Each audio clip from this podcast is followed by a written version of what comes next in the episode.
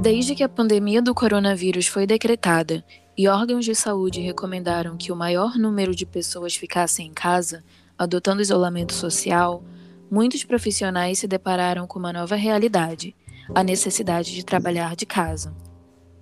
Muitos foram pegos de surpresa e precisaram se adaptar o quanto antes.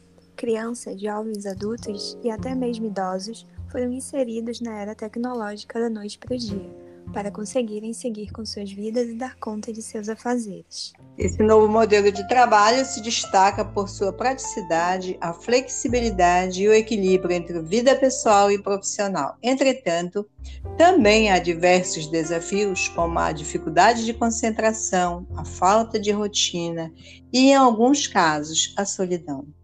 Por isso, harmonizar as duas partes da balança requer muita força de vontade e disciplina mas nem todos se encontram aptos para integrar nesse novo modelo online de servir, uma vez que são necessários bons dispositivos, uma boa conexão com a internet, um espaço bom em casa para que tudo possa fluir.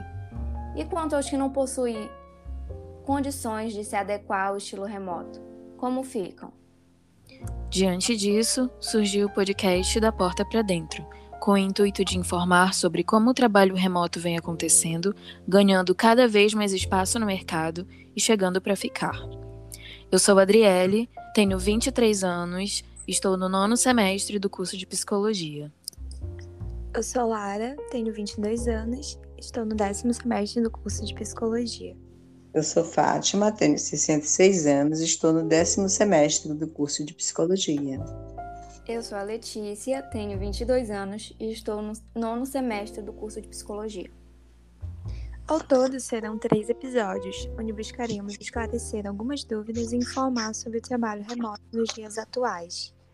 No primeiro episódio, esclarecemos o que é o trabalho remoto e a diferença entre ele e o home office.